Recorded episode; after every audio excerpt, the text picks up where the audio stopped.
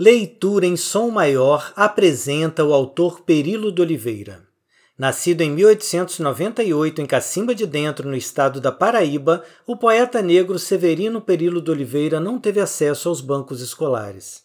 Autodidata, aprendeu a ler sozinho enquanto trabalhava como caixeiro no comércio local.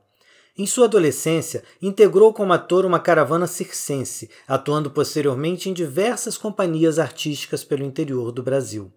Na década de 20, fixou-se na capital da Paraíba, onde dedicou-se à literatura e ao jornalismo, colaborando com revistas e jornais e publicando seus livros. Faleceu em 1930, aos 31 anos, vítima da tuberculose, na atual João Pessoa, capital da Paraíba. Quer escutar um pouco de Perilo de Oliveira? Vem com a gente!